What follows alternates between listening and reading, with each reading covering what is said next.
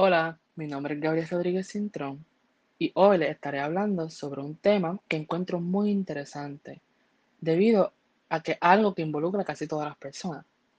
Este tema es básicamente la depresión y el posible vínculo que existe entre este y el uso de las redes sociales. Todas las personas que me están escuchando ahora mismo saben que son las redes sociales, Facebook, Instagram, Twitter, todo. Y es muy probable que tú que me estás escuchando tenga aunque sea una de estas cuentas. Igualmente es muy probable que sepa sobre la depresión.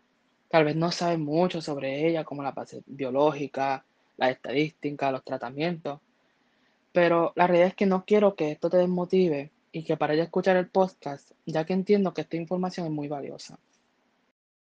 Para poder hablar sobre este tema, hay que mirar las máscaras de la moneda. Así que empezaremos con la depresión. La depresión o un episodio depresivo es definida por el ICD-11 como un periodo caracterizado por un estado de ánimo depresivo, que puede ser triste, se siente irritable, un sentido de vacío, pérdida de placer. Estos sentimientos usualmente están acompañados por otros síntomas cognitivos o tal vez ciertos comportamientos que afectan la capacidad de funcionar de una persona. Aunque entiendo que la realidad es que debería haber una clarificación en lo que se considera ser funcional, eso es tema para otro momento. En estos momentos, ahora mismo, 15 millones de personas en Estados Unidos son diagnosticados con depresión cada año.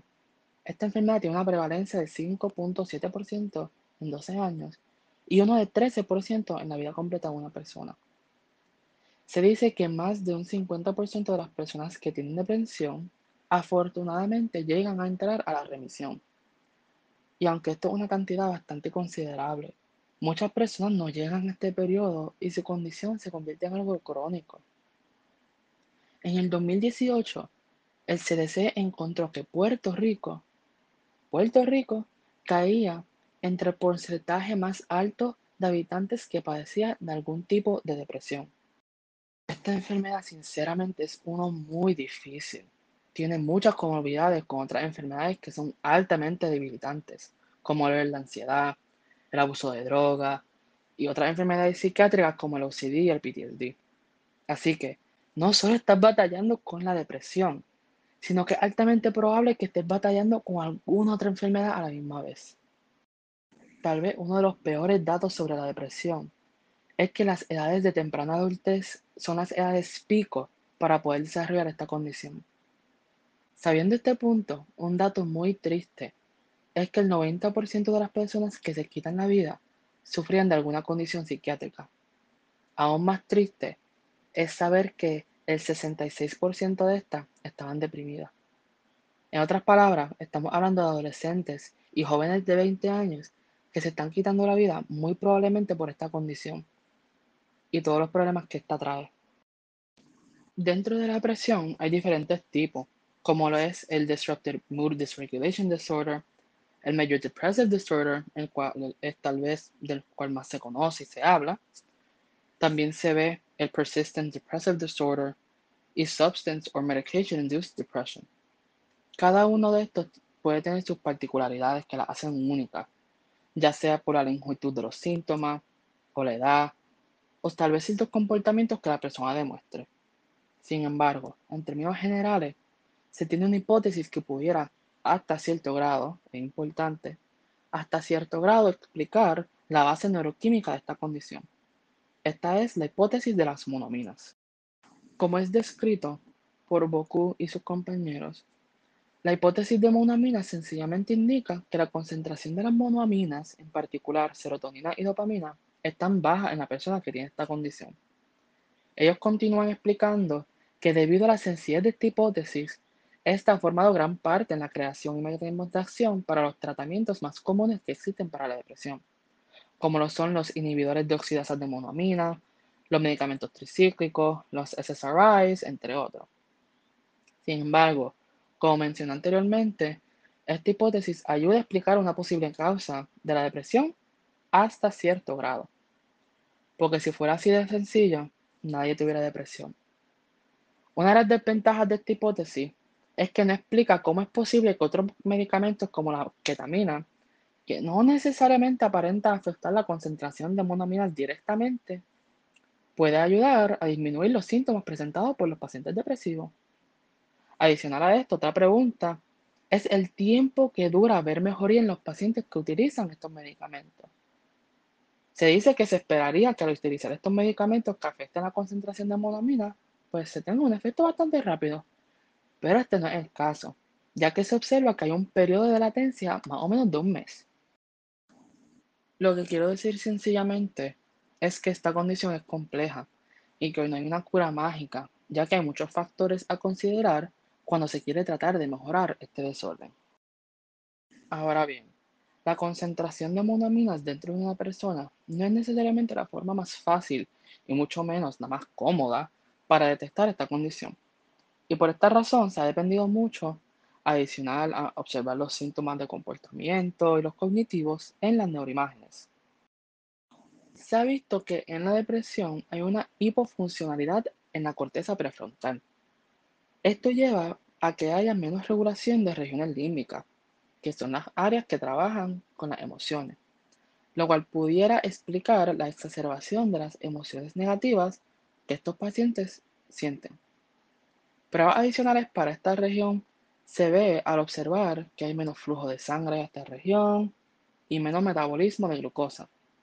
Estas mismas características también se han visto en otra región del cerebro que se llama el anterior cingulate cortex.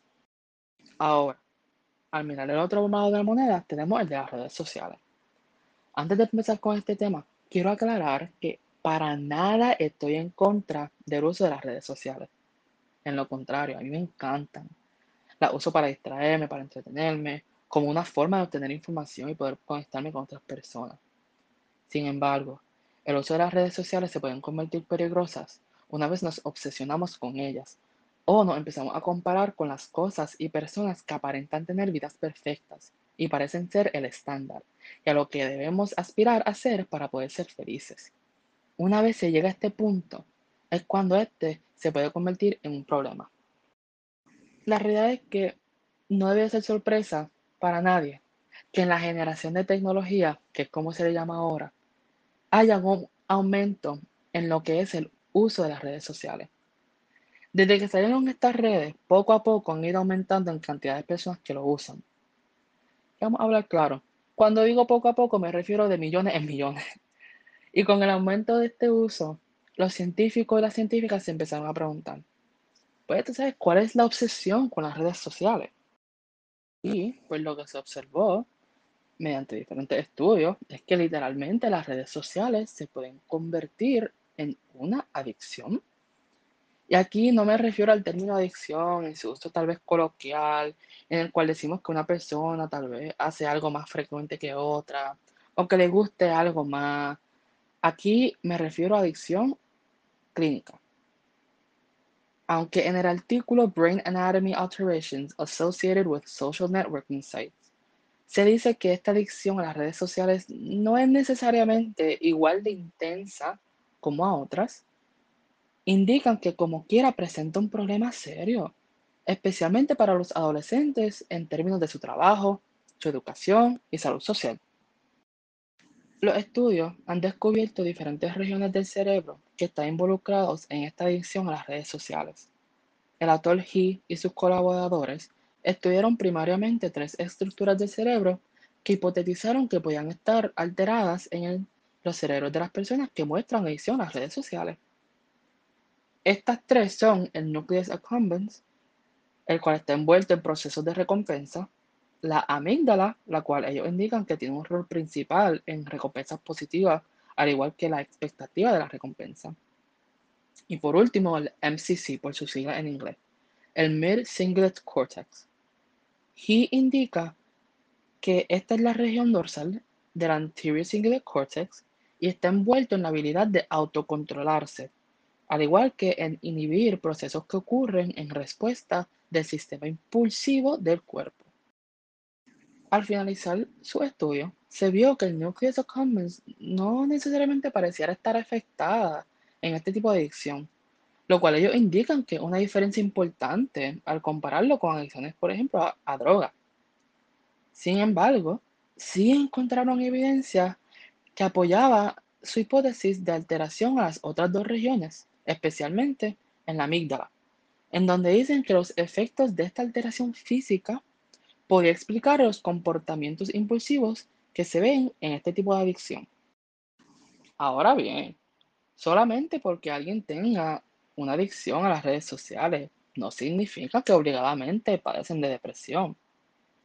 Pero ahora que ya tenemos ambos lados de la moneda, ahora vamos a unirla. Un estudio que encuentro muy importante nombrado Social Media Use and Mental Health Among Young Adults realiza unos cuestionarios en donde le preguntan a unos 471 estudiantes subgraduados sobre su uso en las redes sociales y su estado mental.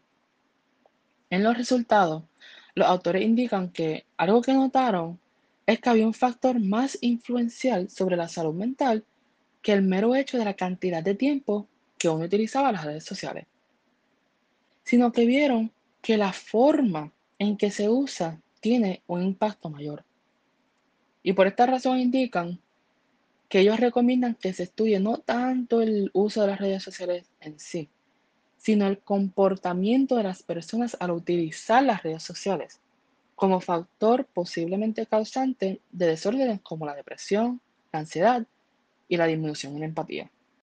Incluso, y pues tristemente ahora entrando a la última porción de este podcast, se han podido encontrar alteraciones en regiones del cerebro cuando las personas son expuestas a situaciones negativas en las redes sociales. En un estudio de nombre Media Use and Brain Development During Adolescence, las autoras encontraron que en las redes sociales comprendían un rol extremadamente importante en el desarrollo de los cerebros de los jóvenes, especialmente debido a que en las redes sociales se vive en un constante ambiente de comparación, de aceptación y de rechazo de parte de otras personas. Y tú sabes, es posible que alguna persona diga que es mejor solo dejar el teléfono a un lado e ignorar lo que dicen las otras personas en las redes sociales. Pero en realidad se ha visto que el proceso neuronal que se ve después de que una persona es aceptada o rechazada en las redes sociales es básicamente idéntica a los procesos que ocurren si ese rechazo o aceptación fuese en persona. Así que un aspecto importante es que en persona hay una cantidad limitada de personas a las cuales te vas a exponer. Así que hay oportunidades limitadas de encontrar a alguien que te vaya a rechazar o te vaya a aceptar. Pero en las redes sociales, básicamente te expones completamente a todas las personas que igual que tú tienen una cuenta. Y por lo menos en Facebook, el total de personas que tienen cuenta es de 3.5 billones de personas. Billones con B. Claro está, no todas las personas que tienen Facebook van a opinar sobre algún post que tú hagas o sobre tu físico o cómo tú eres como persona. Y eso no es lo que quiero decir. Lo que quiero decir es que en las redes sociales es mucho más fácil recibir opiniones y críticas de personas alrededor del mundo, lo cual lleva a un aumento en ocasiones de aceptación y rechazo. En términos de neuroimágenes, se ha podido ver por Functional MRI que en las personas que son rechazadas mucho hay un aumento en función del anterior cingulate cortex, especialmente en la región dorsal. Y de momento uno puede decir, pero espérate, esto es como que contradictorio al ver que en la depresión había una hipofunción del anterior cingulate cortex. Y de la forma que las autoras explican esto, es que ellas dicen que es muy probable que esta región del cerebro, al todavía estar en un cuerpo en desarrollo, está trabajando en exceso para tratar de compensar y tratar de que la respuesta negativa de rechazo no afecte tanto a la persona. Lo que sí se ha visto es que si este rechazo suele ocurrir mucho y esta parte del cerebro tiene que seguir compensando esto puede cambiar los niveles base de función de esta región, lo cual se ha visto involucrado a tener más conexiones con la amígdala y también tener mayor afecto negativo, lo cual pudiera vincular este fenotipo con lo observado en la depresión. Por otro lado, también se ha visto modificaciones en el estirado ventral. En la depresión se ha visto que esta región no suele funcionar adecuadamente se ve que funciona menos de lo que debe. O sea, igualmente tiene una hipofunción. Igualmente se observó, especialmente en personas que han tenido muchas experiencias de crianza negativa, que al ser expuestas a momentos de rechazo social en las redes sociales, esta región también tiene una hipofuncionalidad. Esto indica que no solo se ve que esta región puede ser afectada por aspectos y relaciones sociales, sino que también habla de otros factores, en este caso la crianza, que son factores que pueden aumentar las probabilidades de que esta región esté más vulnerable a las situaciones que se ven en las redes sociales. La realidad es que esta condición es una muy triste, que afecta a muchas más personas que tal vez se podían pensar. Sin embargo, y esto es en mi vida personal, es tal vez una de las condiciones que menos se toma en serio, de las más que se desacredita, diciendo que, ay, es solo un momento triste y que ese sentimiento se va a pasar, cuando claramente no necesariamente es el caso. Uno de los problemas más grandes al detectar la depresión en jóvenes es que el tratamiento puede rendirse inefectivo al pasar el tiempo. Esto se debe a que los cerebros están en constante desarrollo y alguna modificación pudiera afectar negativamente el tratamiento que se le está dando. Aunque por supuesto, el efecto de las redes sociales en las personas es todavía un área bastante nuevo. Todavía hay mucho que descubrir, pero con los estudios que se han realizado y con los resultados a los cuales se les podido llegar, se ha podido decir que las redes sociales, y más específico el contenido, la actitud y las experiencias a las cuales nos exponemos al entrar en estas, tienen un efecto en nuestro cerebro, lo cual tal vez pudiera llevar, si no es a que nos dé la depresión, por lo menos que se pueda hablar de que puede incrementar las probabilidades de que nos dé esta condición tan debilitante y difícil. Así que mi recomendación no profesional para todas las personas que usen las redes sociales es que primero hagan un proceso mental de autorreflexión y encuentren su valor inherente. No dependan de las otras personas para sentirse bien de sí mismos o sentirse aceptado y aceptada. Porque si dependemos de las redes sociales para esto, pudiéramos terminar peor de lo que originalmente estábamos.